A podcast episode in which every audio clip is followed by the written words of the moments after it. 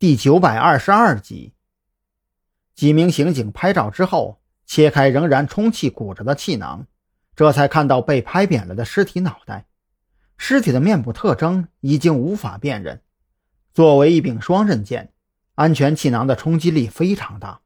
之前网上也有过修车工嬉闹，将拆下的方向盘放在地上踩踏，结果触发安全气囊弹出，将整个人炸飞出去。撞在房顶上导致死亡的视频。回头我就把车卖了换德系。这车前防撞梁跟纸片似的。负责检查车辆前脸的一名刑警心有余悸。他家的车也是一辆日系，跟这辆肇事车还属于同一个款型。别东扯西扯的，专心办案。年长点的刑警有些看不下去了。周围还有不少人围观呢，自己带的这几个年轻刑警如此对话，着实有些不妥。张扬听到这里，觉得留在现场也拿不到任何有用的信息，索性抬腿随着往外走的几名店员离开了店铺。远远的，他注意到那辆救护车带着婆媳二人已经离开了现场。根据救护车上的标识，这辆车。来自距离这条街很近的山南市第三人民医院。下个路口右拐，大概三百米。张扬掏出手机，导航出了第三人民医院的位置之后，心中一动，当即有了想法。本来呢，他来这儿的目的是为了看看那栋三层小楼里住着的到底是什么人。可眼下这场车祸闹腾不小，并且还引来了警察和救护车。屋里住着的人肯定会极度小心谨慎，自己没必要在这个时候上去触眉头。既然不能去查那三层小楼，查一查眼前的尸体驾车撞人案总是可以的吧？正所谓是下雨天打孩子，闲着也是闲着嘛。就这样琢磨着，张扬步履轻快地朝着第三人民医院那边走去。反正也没几步路，他也就没有打的。等到了第三人民医院门口，张扬老远就看到那辆尾号为九三的救护车停在急诊科的门口。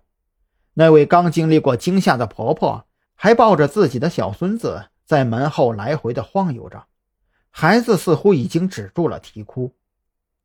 哎，你不是那个？没等张扬走到跟前，抱着孩子的婆婆就认出了张扬来，她惊喜地往前赶了几步。脸上洋溢着感恩戴德的笑容。是我，我追过来呢，主要是想问您几个问题。张扬等那婆婆抱着孩子凑到跟前，也不知道该怎么开口，索性拿出证件的同时，直接开门见山。那位大约五十岁左右的婆婆接过张扬手中的证件，将信将疑的看了几眼，就还给了他。行，你问吧。就冲你救了我们一家三口的命，我相信你就算不是警察，也不会是坏人。妈，该你体检了。那位年轻的妈妈从急诊室门口走了出来，左右张望着，焦急地寻找着自己的婆婆。奇怪了，刚才还在这儿呢。哎哎哎，来了来了！婆婆听到儿媳叫自己，急忙回头应了一声。再次看向张扬的时候，满脸歉意。“哎呦，实在不好意思啊，要不你稍等我一会儿。”妈，这是说话的功夫，年轻妈妈也走到了跟前。她从婆婆手里接过儿子，抬头仔细看向张扬的时候，不由得愣了一下。“哎，你怎么也在这儿啊？你受伤了？”“啊，没有没有。”我就是有点事儿想问问你们。张扬连忙摆手，示意那婆婆先去体检，自己这事儿不着急。啊，对对，这位，嗯，张警官，他说有事要问咱们。婆婆也随即附和着：“妈，你去体检吧。张警官有什么想问的，问我也一样。”年轻妈妈轻柔地拍打着怀中昏昏欲睡的儿子。刻意将声音压低了不少。